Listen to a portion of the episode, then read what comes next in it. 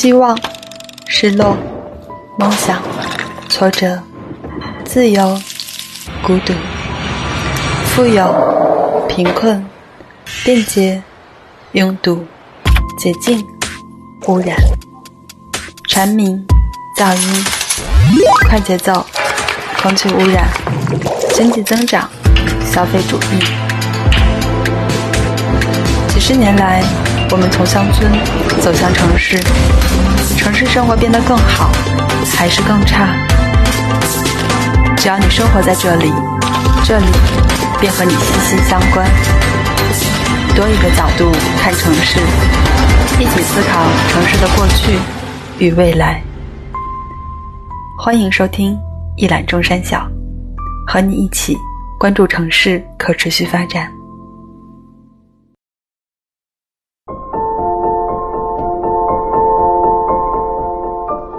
Hello，各位听众，大家好，欢迎收听不只是市民。作为公众号“一览众山小”可持续城市与交通的播客节目，我们与大家分享城市可持续发展的前沿资讯与话题，聊一聊城市，聊一聊城市里生活的你和我。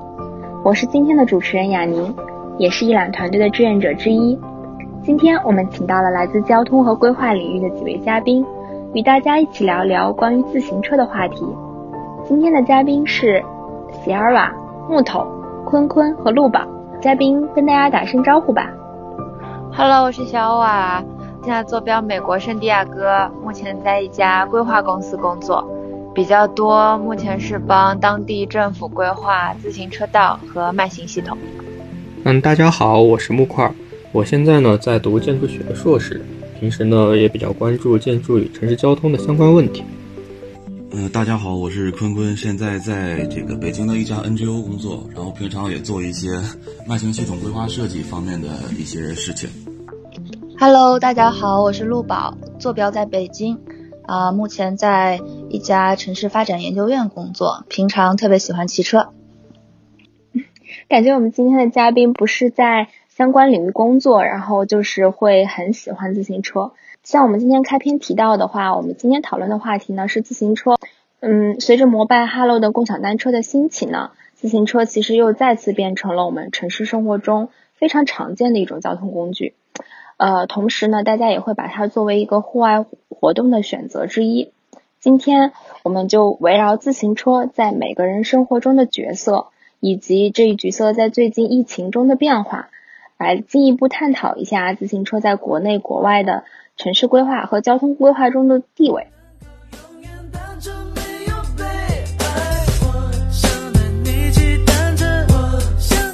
呃，首先呢，就是很想让今天的各位嘉宾来聊一聊，大家平时在生活中会不会骑车呢？对自行车的依赖程度又是怎么样的？不然，小瓦你来先说一下。好呀，嗯，从小到大，其实觉得走路远，公交。等起来麻烦，然后又不值得打车的这种距离，都会选择骑自行车。包括读书的时候，比如说参加兴趣班啊、补课啊，还有什么买菜、剪头发这种，都会靠自行车解决。出国读书了以后，也是每到一个地方，第一件事情先买自行车，然后骑着自行车把周围梳洗一遍，这样子。直到我来南加州参加工作了以后。一方面因为住得近，然后公寓楼也也不方便停自行车，而且就是客观来讲，周围的自行车道也不完善，而且南加州这边城市发展就摊大饼，嗯，目的地非常的分散，所以可达性很低，嗯，路况也不是很好，很颠，然后还有很多坡这种，所以我们没买自行车。所以我虽然工作上一直在帮人家规划自行车道。但是反而自己是体验比较少，然后观察和拍照比较多一点。直到前几年这边有共享单车，特别是共享电动车那段时间啊，就超爽。得益于它这个灵活性，还有上下坡的助力，我这个出行自由度疯狂提升，覆盖面也大大增加。蓝鹅 现在这个。这里只剩共享滑板车了，虽然蛮好玩的，但是就安全性真的是远远不及自行车。嗯，其实我对共享单车体验最佳的时刻，还是在假期回国的时候。嗯，因为南加州公共交通不是很发达，就共享单车在最后一公里和无缝换乘这个上面的优势，我在美国的时候没有完全体现出来。在国内，我家其实周围有好几个地铁站，但都要走路十五二十分钟的样子。就共享单车的出现，能把这个时间瞬间缩短到五分钟，就完美解决了我最后一公里的问题，让我有一种。只要在小区门口扫到车，基本上就出门就能下地铁，简直无缝衔接。所以，共享单车不但扩大了我在一个邻里社区的自由度，而且也大大提高了我在一个城市范围内的可以说是出行效率吧。嗯，嗯，确实感觉在国内的话，有了共享单车之后，大家选择还是多一点。哎，木块呢？你现在坐标在西安，那你平时对于自行车会有什么样的一些体验呢？嗯，我呢本来是其实很少骑车出行的，但是就是前几年共享单车出来以后，我慢慢就开始骑起来了。特别是刚出来有红包的时候，免费骑，就去很短的地方也会去骑，哪怕去学校门口。现在的话，基本上是上班实习或者去地铁站的路上会骑，大概每次都在五到十分钟左右吧，感觉。嗯，产生这个转变的主要原因的话，主要是因为我觉得共享单车存放起来比自己的车还是会方便很多，而且主要是不会怕丢，也不怕淋雨后心疼。因为毕竟在国内好像很少见到交通站点有这样的室内自行车停车场。之前之前我去荷兰旅行的时候，有看到很多室内的自行车停车场，还是很羡慕的，因为这样就比较愿意去斥资好好搞一辆属于自己的车。而且我也十分羡慕荷兰和德国他们完备的自行车出行系统，可以将自行车推到公交或者地铁上。这样的话，下车后回到公司或者是回到家，这样的步行距离也就没有了，也可以保护好属于自己的车。还有一个特别特别重要的，就是让我不想骑车出门的原因，就是雾霾。嗯，在西安那个秋冬季的雾霾是十分严重的，没什么事儿的时候连门都不想出，更不用说。骑着自行车更在汽车后面吸尾气了。嗯，不过但凡是天气稍微好点儿，就会和同学一起骑车去公园之类的。嗯，总之内心还是会想骑车出门吧，也算是一种锻炼。嗯，哎，说起雾霾来，我觉得最有发言权的应该是呃坐标在北京的陆宝和坤坤了。然后你们俩能分享一下，就是你们对于自行车的一些呃感受或者体验吗？呃，对我个人来说的话，基本上在可实现的这种距离范围内，我都会呃尽量的选择步行或者骑车，因为从以前不管是在学校还是到现在的工作生活，骑行其实占到我交通出行生活当中很重要的一部分，因为因为我觉得骑行对于我来说，不仅满足了我通勤的需要，而且能让自己每天保持一定的有氧运动量，可以活动活动筋骨。呃，之前。嗯，之前不论是在那个菲尼克斯、纽约，还是啊我的家乡海南，其实都没有太多像木块儿还有主持人刚刚提到的这些雾霾啊、空气质量的这些困扰。所以一直以来呢，骑车啊在这种街巷里穿梭，对我来说呢是比较享受的一件事情。尤其是在这个共享单车兴起之后，顿时就有了一种。实现了既不用自己买车，也不用担心车被偷，而且想骑就能骑的这种美好生活的这种感觉。呃，因为我来北京工作时间不长，对于雾霾的这种啊雾霾对骑车的这种影响呢，可能体会不是很深。呃，但是这个冬天确实是太冷了，就没有办法，只好放弃骑车。但一般情况下的话，我觉得呃这个骑车出行呢，对我的上班通勤提供了太多的便利。从地铁站一出来，咵一扫就能扫一辆车，蹬着五分钟就能到公司楼下，确实是很方便。嗯，确实感觉大家在说自行车回归到生活中很重要的一趴，可能都会提到共享单车。坤坤，你怎么看这个问题呢？呃，其实是这样的，严格意义上说，我呢其实属于一个这个骑行爱好未遂者。怎么说呢？呃，我其实，在很小的时候拥有过两辆属于自己的自行车，但是不幸的是都被偷走了。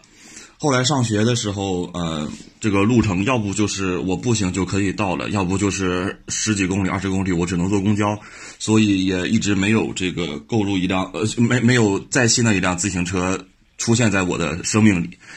那么，所以这种拥有一辆属于自己的自行车呢，其实是我可以说毕生的追求吧。那么我什么时候圆梦的呢？就是这个共享单车出现的时候。呃，其实我的家乡是大连，我是大连人。去过的人可能去过大连的人可能都知道，大连是丘陵地带，这个道路是一个忽上忽下的这一个状态。也是由于这种地形的限制，实际上共享单车在大连的推出是特别晚的，滞后于很多其他城市，甚至像像比如说北京、西安这种已经开始思考这个共享单车泛滥整治的事情了。但是当当时在大连。我能扫到一辆单车已经很不容易，我觉得都是可遇不可求的。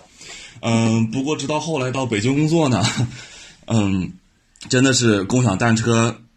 不能说泛滥吧，真是到处都有。然后呢，这我就到处都骑。有一段时间，甚至就是说，只要在沿途能遇见一辆共享单车，我必须得骑一下。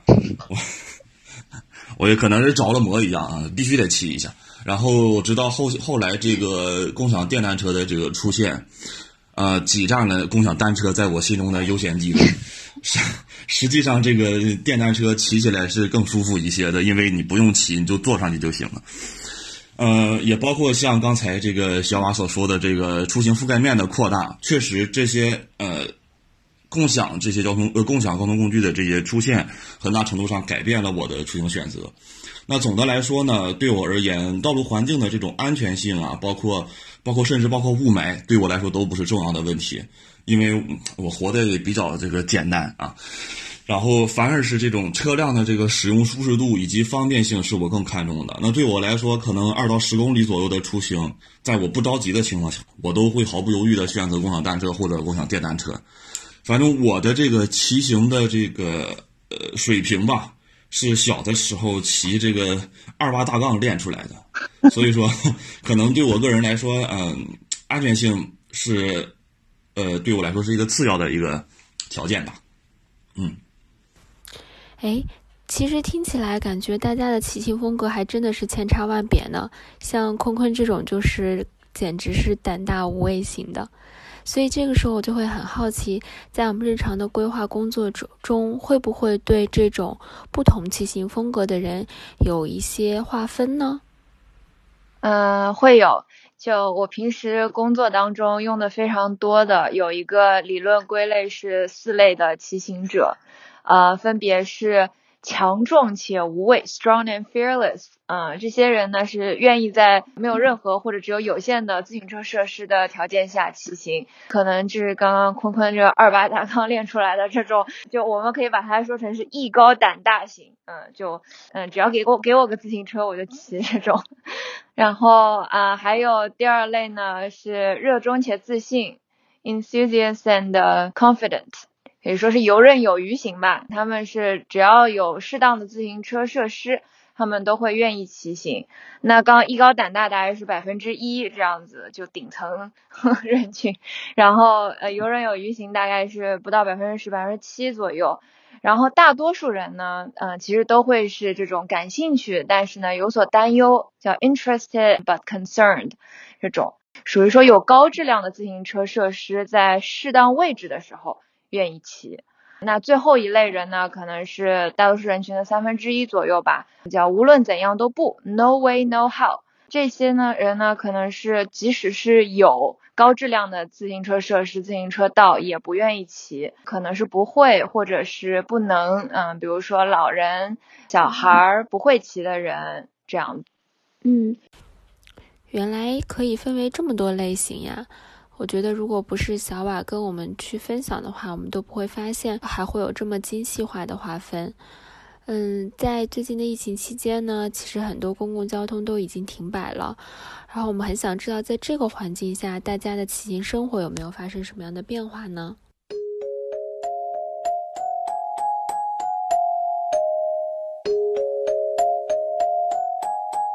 嗯，我先说说吧。疫情期间呢，我是去不了学校的。所以我看到的情况呢，也基本就是我家这个北方十八线小城市的状况了。就我们这边呢，还没有共享单车，骑车出行的人们，大部分也都是自己的自行车。嗯，因为现在疫情爆发是在冬季嘛，特别是前几个月，天气还挺冷，挺冷的，所以骑车骑车的人也很少去远的地方。基本上小城市嘛，日常会去的地方，步行或者骑车，都在十分钟左右到十五分钟都能到。所以骑车出门的人数变化不多。嗯，唯一增多的可能就是中小学他们没没有去上课嘛，所以嗯，疫情稍微好一点的时候，他们会骑车去广场玩，因为也没法坐出租，而且一些属于他们的娱乐场所也没有开。嗯，差不多就这个状况吧。嗯，刚刚木块分享了一下，就是在家坐标小城市的一种感受。我们很想知道说，对于在坐标在北京的坤坤，呃，感觉疫情期间自行车会有什么不一样的变化吗？嗯，其实据我个人观点来看吧，呃，在疫情期间，一开始国内虽说大众觉得国内的管理不是很好，但是实际上现在跟这种国际上一比的话，国内的这种管理其实还是很严格的。嗯，而且就是因为疫情期间，人们其实就没有出行需求了，所以嗯，不仅对这种公共自行车系统啊，包括公共交通系统都受到了很大的打击。但是也也有很多城市出现了这种呃停摆的现象，不过北京是不能停摆的。那么。在北京的公交公共交通系统还是仍然在维持，包括这个共享单车、公共自行车这些企业部门，实际上他们每天都组织了大量的人员去进行这种消毒工作。尽管没有人去选择骑他们，但是这让我看来其实还是，呃，很让人感动的。这也是，我觉得这也是这种公共服务设施部门的一种社会责任感的体现吧。嗯，的确，疫情期间公共交通的消毒还是很重要的。记得之前杨东元教授也提到过，说感觉其实共享单车会是疫情期间可能会被遗漏的一个消毒的环节。不过听完坤坤的分享，我们就可以发现，其实在北京还是有很多工作人员会坚守着，然后给自行车消毒的。嗯，其实我们很想知道，就是小瓦现在坐标在美国嘛，然后美国现在也是在疫情的期间，呃，会有什么样大家使用自行车上习惯有什么变化吗？刚刚坤坤说的对比国外，我觉得就是在说我们这里，就我觉得 我这边加州嘛，天天阳光都非常好。其实我个人觉得，就政府颁布居家令了以后，反而路上散步、遛狗、运动的人变多了，然后骑自行车的人就是更多，就特别多。我会觉得是，可能因为人家觉得隔着前轮和后轮嘛，然后又是户外，已经算是这个保持距离特别理想的一种状态了。但是，就我看到的比较多的增加的是这种休闲娱乐、健身性质的骑车，而不是这种以通勤为目的的骑车。哦，我前天有了解到说，这个旧金山那边啊，就根据市中心的共享单车、滑板车的数据做了对比分析，然后发现疫情前。这些共享出行比较多的是活跃在渔人码头啊什么这种旅游区域，但是在政府宣布居家隔离以后，则转移到就是人们居住的这种社区。我觉得应该是当人们的活动范围变小，就我至少我现在平时生活当中，只有去周围的超市和去咖啡店或者去自提外卖的时候，或者是想出去走一走、出去活动一下的时候。嗯，才会就是出门，但活动范围肯定是变小了。那自行车在这种情况下，真的是很容易成为一种很自然的选择。嗯。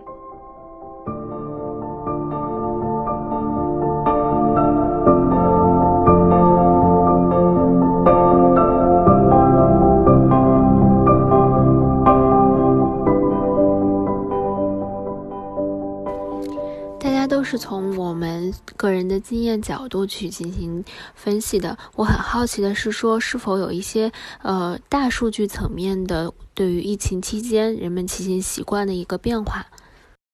呃，目前来看的话，通过从一些新闻报道关注，然后就发现一个现象呢，目前是很多人骑车的原因是因为不想去挤公交和地铁。因为他们会担心公交、公交、地铁系统上呢人又多又密，会增大交叉感染的这种风险。出于这种担忧，嗯，然后随着这种复工复工潮的这种逐渐展开呢，很多人就会想，能不去挤就不去挤。所以呢，这个骑车呢就开始成为了越来越多人短距离出行的一种首选的方式。就是即便是戴着手套、带着消毒液、全副武装的，都会去骑车。呃，我们机构呢前一段时间做过一个这种问卷统计，然后统计结果说，就是说对于这种。已经有自己私家车的这样一群人来说，那么疫情前后选择自行车或者共享单车出行的比例几乎是不变的。当然，他们也可能会选择公交，他们以前怎么样，现在还是怎么样。但是对于这些没有车的、没有私家车的人来说呢，在疫情前可能有百分之十四的人选择自行车出行，不过到疫情之后。那么，从地铁、公共交通、路面公路面公交这面有很多，将近有百分之六的人转变到了我说我以后我要选择自行车出行。也就是说，疫情之后呢，将近大概有百分之二十的人会选择这种自行车出行的这个呃角度。那换个角度再来看的话，疫情的出现实际上也是激发了人们对这种健康生活的这种向往。就是所谓得不到的永远在骚动，就是说，嗯。以前我们没有意识到人的这种呃对这个人民健康生活的这种意识吧，可能没有说疫情出现之后会这么强烈。所以我个人感觉呢，自行车出行这种既能锻炼身体，又能一定程度上的减少出行时间的这种折中的一个方法，可能在疫情结束之后吧，会出现一个小高潮，也会使得很多人对这个骑行的观念产生一些微妙的变化。嗯。刚坤坤有提到说，其实，在我们疫情过去之后呢，可能会有很多人会发现，哦，原来自行车我可以重新把它骑起来了，然后不仅是可以当做我们呃出行的一种替代的方式，甚至也可以当做我们运动的一种方式。嗯，是这样的。我们这边做慢行系统规划的时候，也常常会强调自行车作为一种运动给大家带来的健康益处，甚至我们会把它转换成医疗开支，可能可以节省多少，算算那个自行车道经济效益的时候，啊，也会考虑这样一个因素。那西方的许多大城市呢，也借此机会在疫情期间通过各种措施扩大了步行和骑行的空间。包括就纽约、温哥华在内的至少有九个美国和加拿大的大城市，在保持社交距离的前提下，为了帮助步行和骑行等户外运动群体，嗯，他们暂停或者是限制了主干道的车流。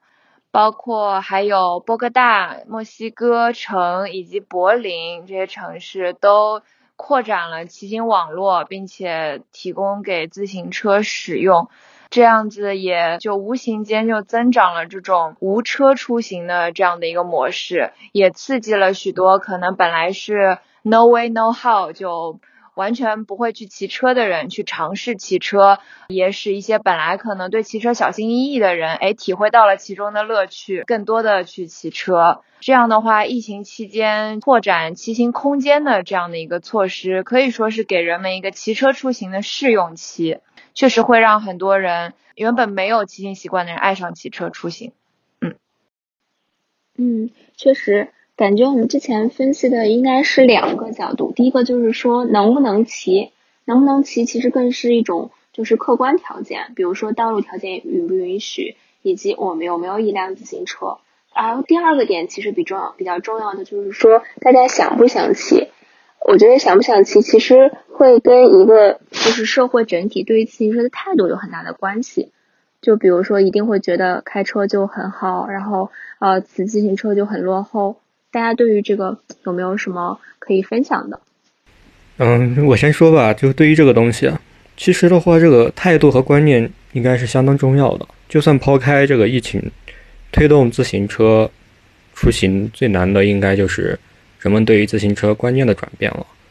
其实现在政府和开发商已经对骑行开始有态度转变，但是仍然有很多的民众他依旧认为骑行是落后的表现。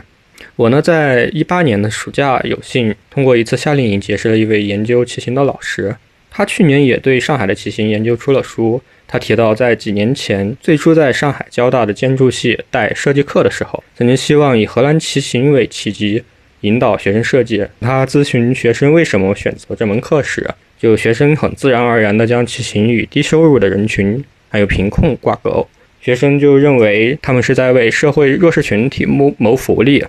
嗯，特别呢，在我家，我深切地感受到父母那一辈，他们会认为汽车才是我们的标配。我在家呢，就经常被各种亲戚、亲戚朋友他们 diss 我不去考驾照。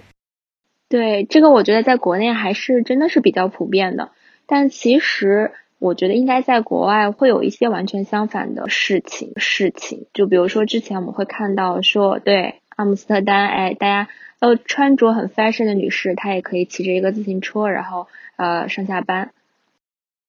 啊，对对对，其实，在西方国家中呢，自行车不单单只是一个简单的交通工具，它还和环保、运动、时尚等这些概念紧密相连。特别是在荷兰，上至皇室成员、首相，下至平民百姓，几乎每个人都会骑自行车，这是一种骑行的文化。之前看到一则报道，巴黎市长安妮·伊达尔在一月二十一日竞选市长中，他宣布了一个十五分钟之城的计划。他承诺，所有的街道将会在二零二四年前成为骑行友好街道。这个计划就把巴黎变成了一个非常友好的骑行宜居城市。它是以现在的交通系统改革骑行计划为基础，在其中包括减少车行空间，并且为骑行者和行人增加空间。它为了导这一骑行友好的目标，它会在机动车方面做出一些取舍。他将拆除巴黎百分之七十二的路边停车位，以打造一个更好的城市生活环境。可想而知，一次市长的竞选中，巴黎都能够以此为拉选票的点，可以看出巴黎市民以及巴黎政府对骑行和行人的态度是怎样的了。木块说的这一部分呢，想给大家打个广告。如果大家想知道更多有关巴黎骑行计划呢，可以去听我们第一期的播客。我们第一期的播客就是在聊说，呃，巴黎这个十五分钟规划圈的。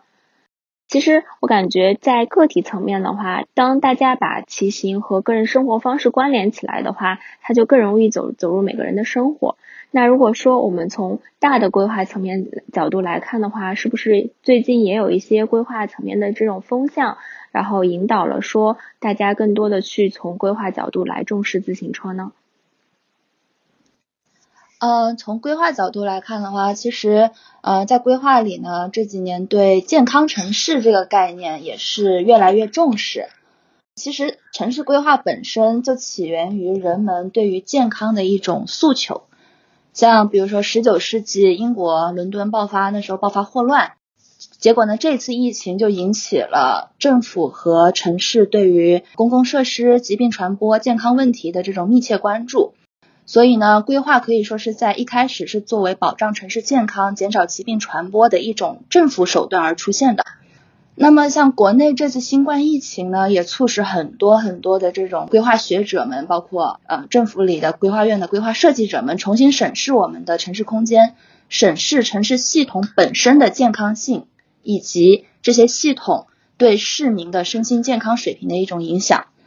其实城市里面呢有很多对人们健康能够产生正面效益的呃要素，慢行系统也就是我们说的步行骑行系统就是很重要的一个部分。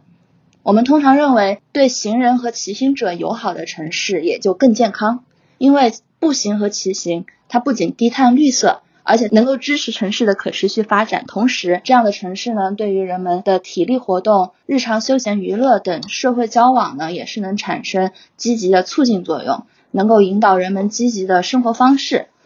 所以呢，从这一点看，这次的疫情为骑行友好城市和健康城市的这种推广和发展打开了一个窗口。对，然后为推行正面的这种骑行理念呢，个人认为是带来了一次很重要的契机。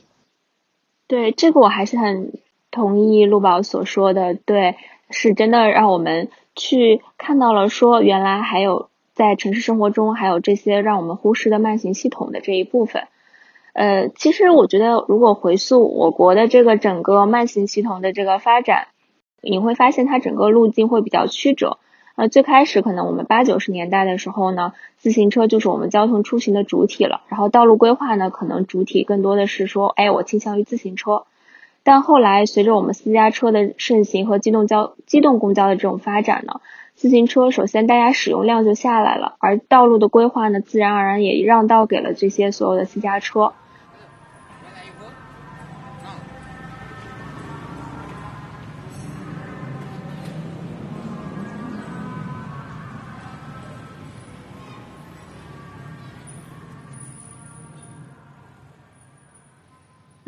我有这样的感觉的。来美国这些年，明显可以感觉到中美在慢行系统、自行车文化，甚至是交通和用地的规划上面，都存在着一些相反的现象和趋势的。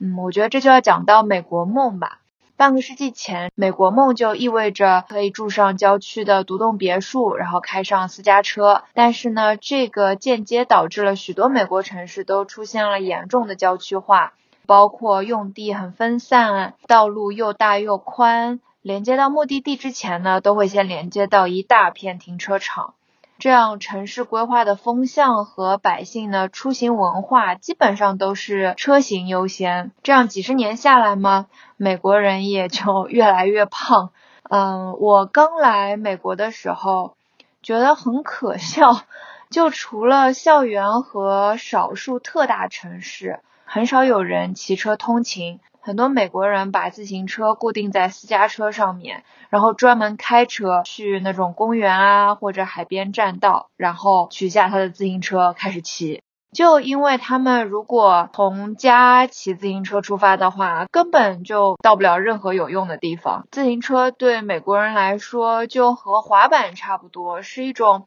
休闲运动的奢侈品，甚至。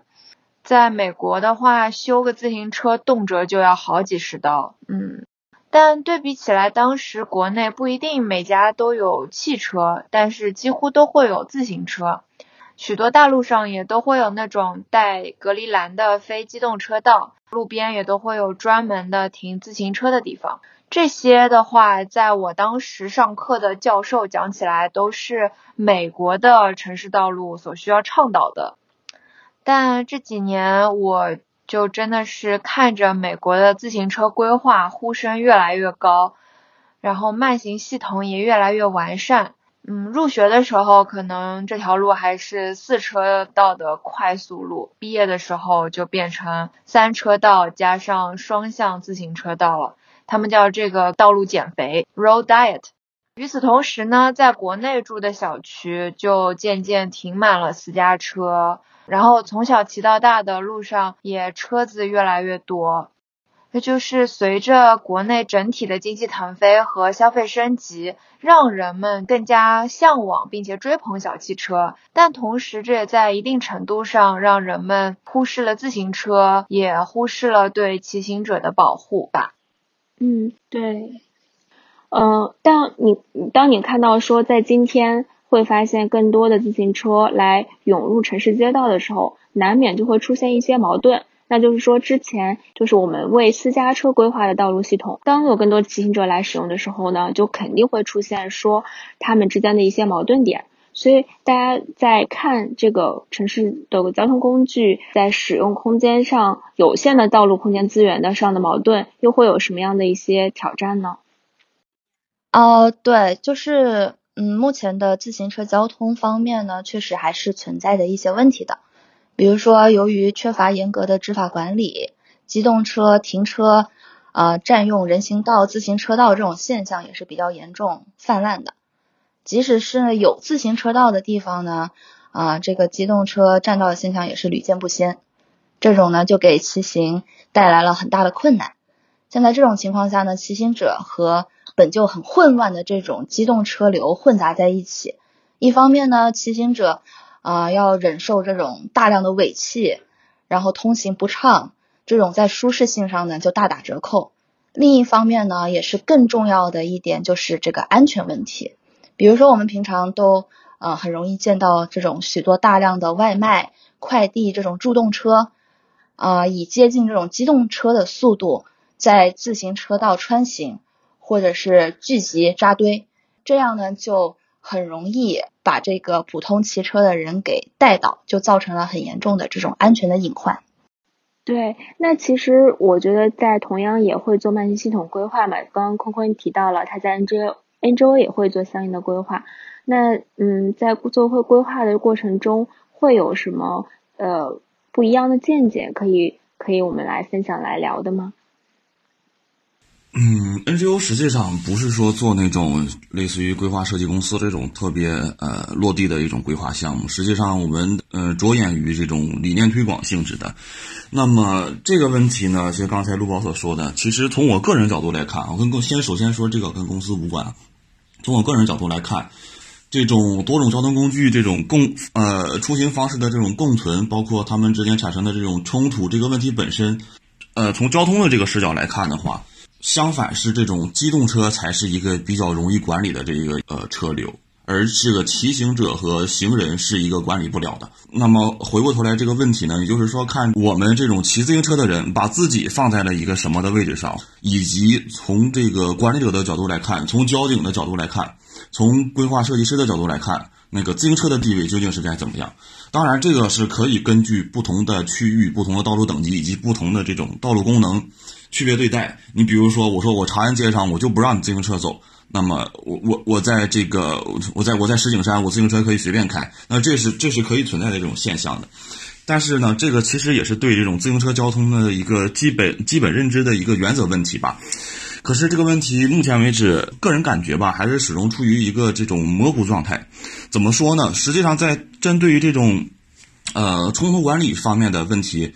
我们还是只能是通过在这个偏重于管理和控制层面，也就是说，所谓的这种各有其道，各行其道。那么，这个是一个交通工程师所需要去做的。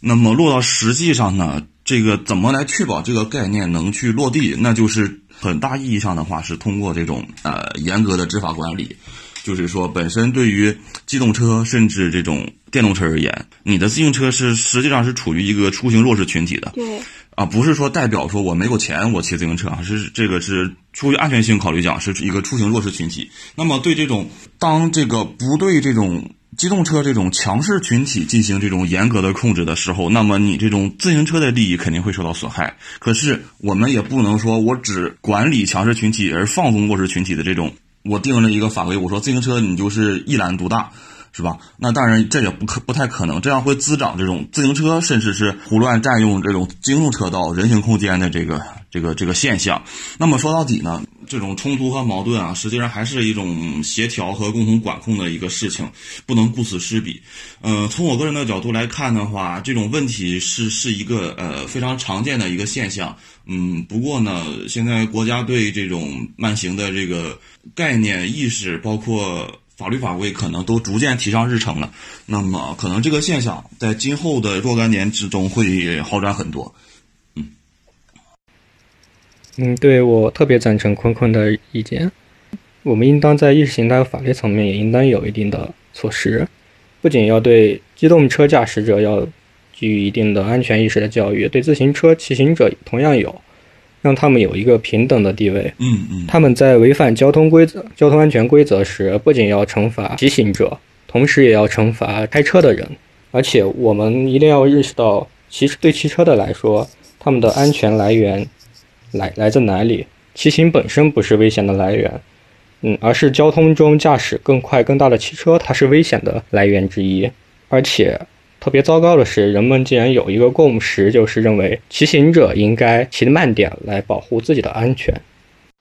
对，其实我们发现，就不光不管是坤坤还是木块分享的时候，都会说，呃，我们这是一个系统性的问题，是要把这个系统中的所有的角色都统一规统一纳到一个角度去规划和管理，而不是说我们一定要呃侧重哪一方。其实最最和谐的状态，可能是他们之间达到一个动态的平衡。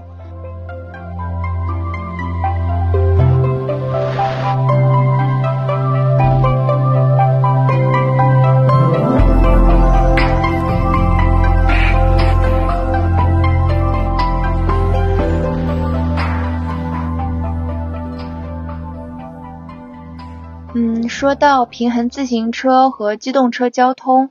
嗯，那回到道路规划的话，我前几天有参加一个网络研讨会，有提到关于什么样的交通工具适合混流这个问题。嗯，欧洲的研究者呢，有通过动能定理来分析，动能越大，也就是交通工具越重，速度越高，那么交通事故的发生率和受害者的死亡率就会越高。所以在规划道路的时候，可以通过这个视角，嗯，通过通行车辆的重量级和速度范围来分类。不同的道路应该在城市路网中扮演什么样的角色？是车行为主呢，还是慢行为主，还是兼而有之？嗯，并且通过设计让双方都能安全通行。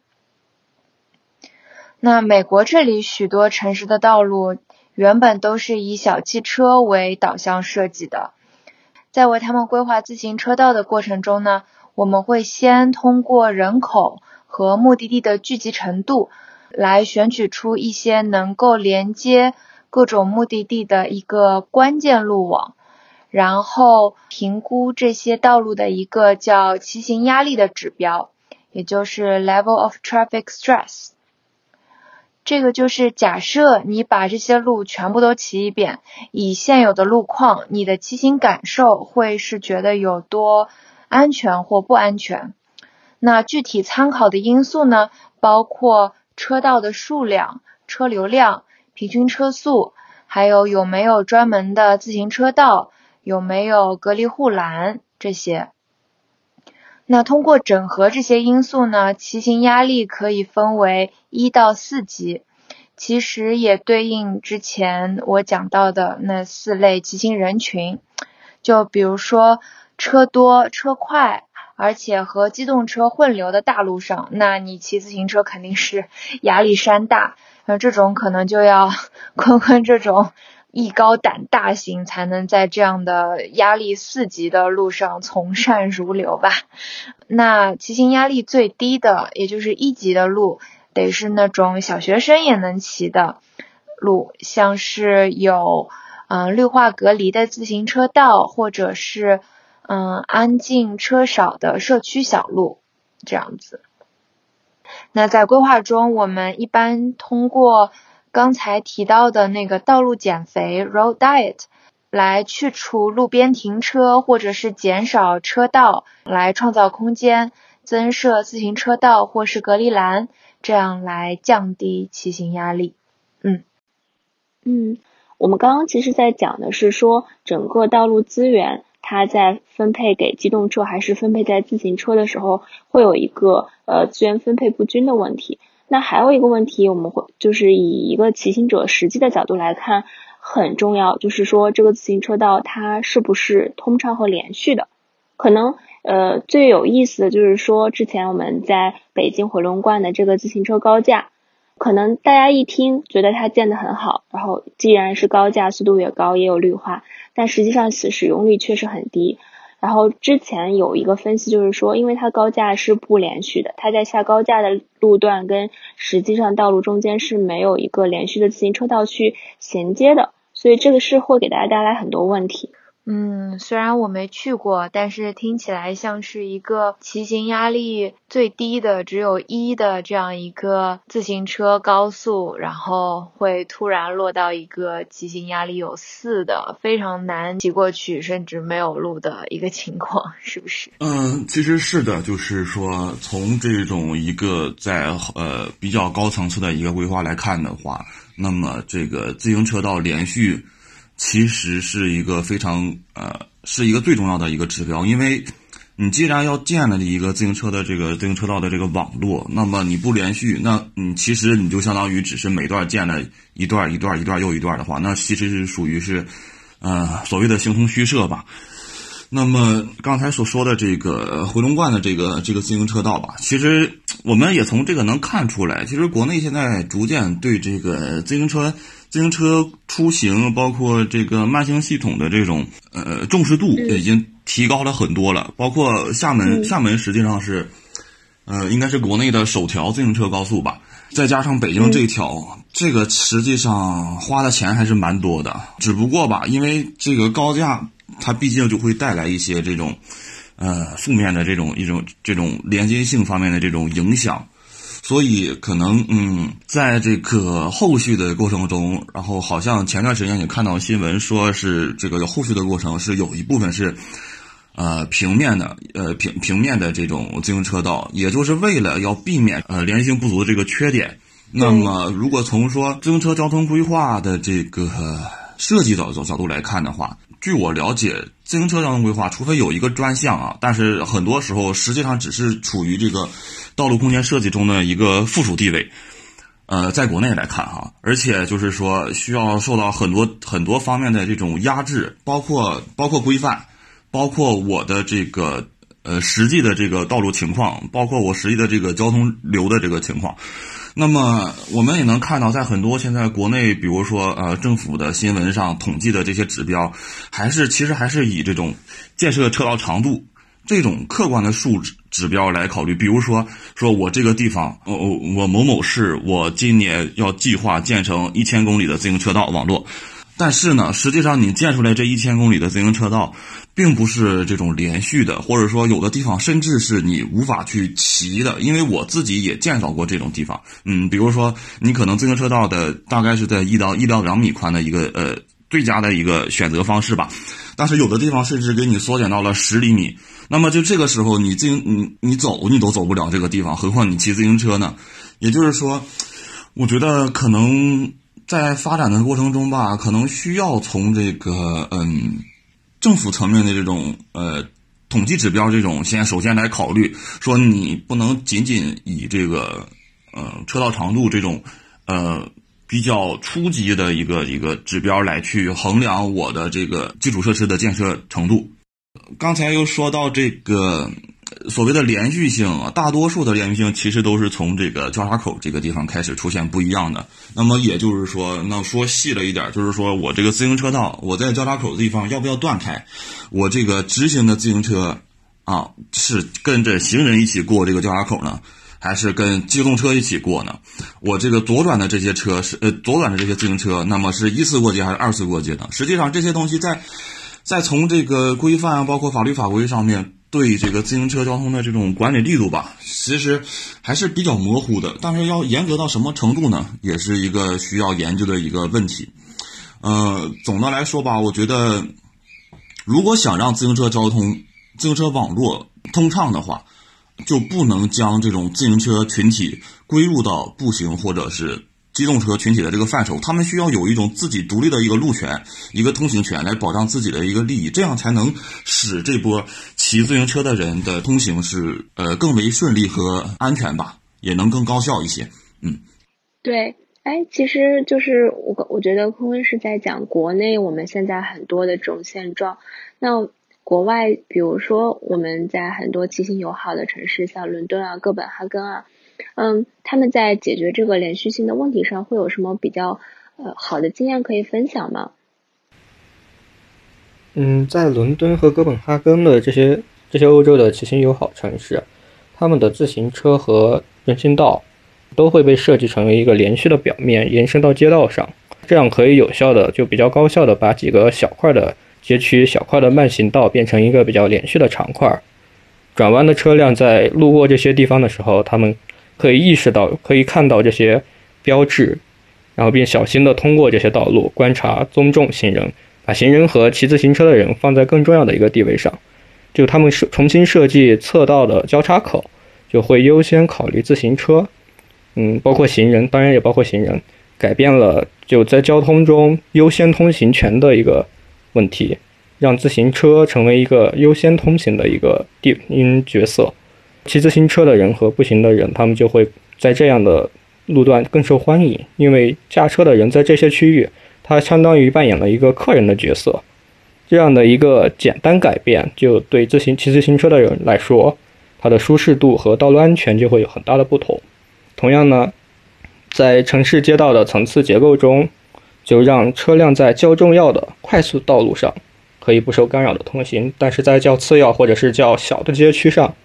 可以让位给自行车通行，就这样的话，在这些区域就可以提高在开车人群的心目中骑自行车人群的一个地位，保障他们的安全。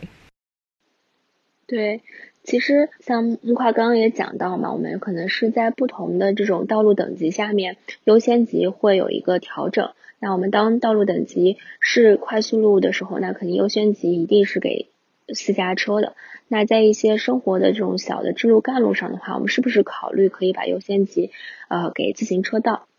呃，其实说到国外的这种自行车友好城市，我想很多我们的听众朋友第一个想到的就是荷兰的阿姆斯特丹。作为国际上有名的自行车之都呢，阿姆斯特丹曾经也是一个小汽车为主导的一个城市，但是后来经过精心修建的这种发达的自行车路网，然后为市民打造了一种安全和舒适的骑行体验，最终实现了说将城市还给了骑行者、骑行者这样一个最初的目标。那阿姆斯特丹的这个成功的经验，又能给我们城市带来什么样的经验和启示呢？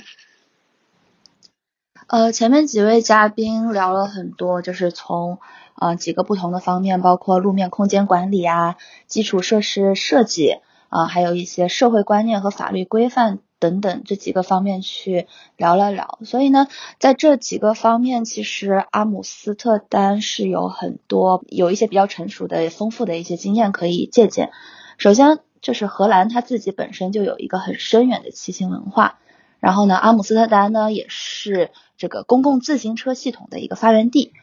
呃，应该是二零一八年的数据吧，他们这个自行车出行的比例已经是占到了约百分之三十八这样一个水平，所以首先在观念上呢，呃，他们是把骑行者的权益是摆在首位的，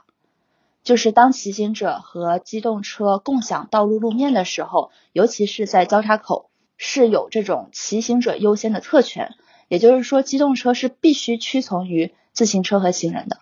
接下来，在那个基础设施层面的话呢，他们也是为提供最大的这种骑行便利和保障，是做出了很多的努力。就比如说啊，他们会在他们会致力于建设足够的这种自行车停车场，方便自行车的停放。比如说，阿姆斯特丹中心火车站的这些车站旁边呢。都会配套有巨大的自行车停车场，所以骑车的人呢，骑到这些车站停好车哦，而且是免费的，就是他们可以领个号，就是把车存好，他们就可以上火车去其他地方了。就是他们这些停车场呢，都是规范化管理，并且是有专人看管的。而且在荷兰呢，时速超过三十公里每小时的这些路段上，自行车道和机动车道还有行人人行道。是必须要求就是分隔开的，设立专用道，为了保障骑行的安全。然后从自行车道系统的这个规划设计来看呢，他们有一些啊自行车标识、转弯口等等这些细节方面也是做的特别精致周到。但凡大一点的这种交通路口呢，都有自行车专用的指示标，并且路面会刷成红色，就会比较醒目。交叉路口呢？也有自行车专用的红绿灯，呃，设施方便骑行者快速的通过，并且也有路标会标明哪些路段啊、路口呀，这个骑行者是拥有优先的路权的。所以说呢，等等这些细节，创造了安全的骑行的环境。那么在法律层面上呢，其实荷兰也是有着严格的规定，他们就规定自行车和机动车是不准混行。并且立法明确了，说是当机动车和骑行者发生碰撞的时候，责任全在机动车乘车人身上。但是这一点的话，据我目前有限的了解，不对大家请指出啊，就是好像目前国内在自行车交通这方面对骑行者群体似乎好像还没有明确的立法层面上的这种保护。呃，所以说呢，整一个从荷兰这些案例看下来呢，从道路设计、管理方式还有政策上。其实我们的城市在这个自行车交通系统上还是有很大的进步和提升空间的。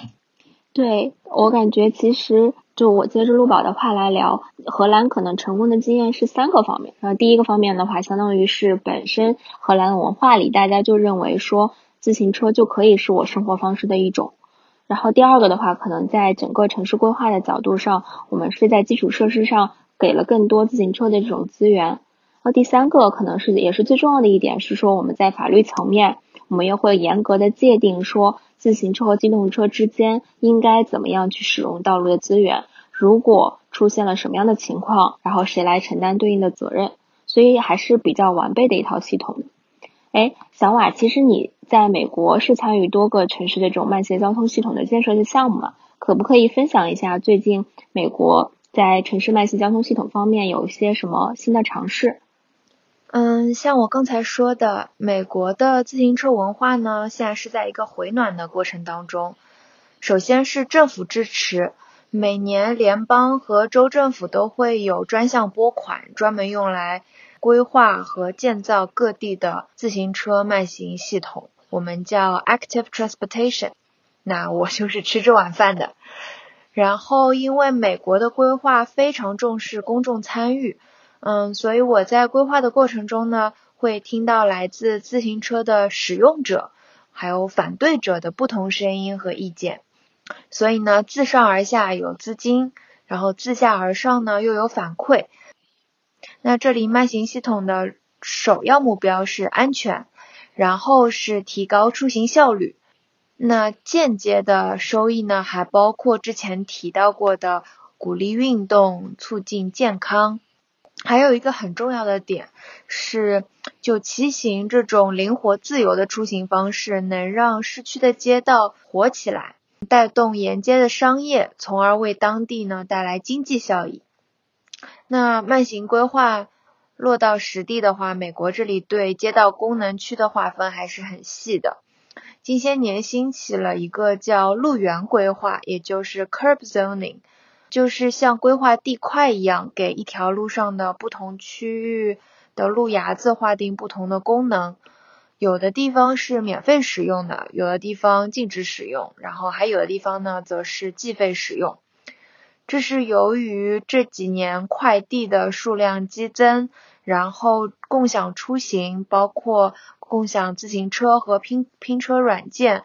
的需求又不断膨胀。慢慢的呢，和传统的公交和出租车上下客发生了冲突。那路缘也就是路牙子，就这样从一个稀松平常的一格台阶，变成了可以创造价值的紧俏公共资源了。那路缘的合理管理和正确使用呢，不但直接影响着人们出行起点和终点。也关乎整体交通的通畅和人们自己的出行安全啊，这个话题其实很大了，嗯，今天就不展开了，嗯，其中的问题啊、商机啊、管理方法还有案例真的是茫茫多，足够讲一期了。对，哎，所以小瓦提到这个的话，我之前有。可能你在国外叫优步的时候，你在某一点上车，跟你换另外一个路，就是另外一一段路缘上车，你的这个可能计费标准都会不一样，还是很有意思的。听众朋友们要是感兴趣的话，就是欢迎和我们留言互动。如果攒够五十个支持呢，我们就为大家带来一期路缘管理的相关节目。今天我们聊了有关自行车在生活中的角色。疫情中自行车角色有什么变化？进而演变到最近自行车重重新回归生活中后，自行车和机动车在道路资源使用上的矛盾。然后最后我们也讨论了阿姆斯特丹的自行车规划的经验，会发现自行车文化、基础设施以及法律规范是营造自行车之都的三个重要的因素。嗯，最后非常感谢我们今天的嘉宾陆宝、坤坤、木块、小瓦。下期是我们世界阅读日的特别活动——宇宙书店星球漫游。如果对我们的话题感兴趣的话，欢迎关注“一览众山小”可持续城市与交通。我们下期再见。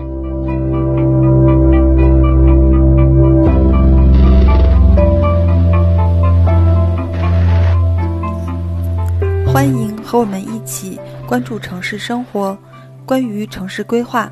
城市交通、城市设计的相关话题。也欢迎在留言区与我们分享讨论，也许哪天你的留言也可以成为我们的话题。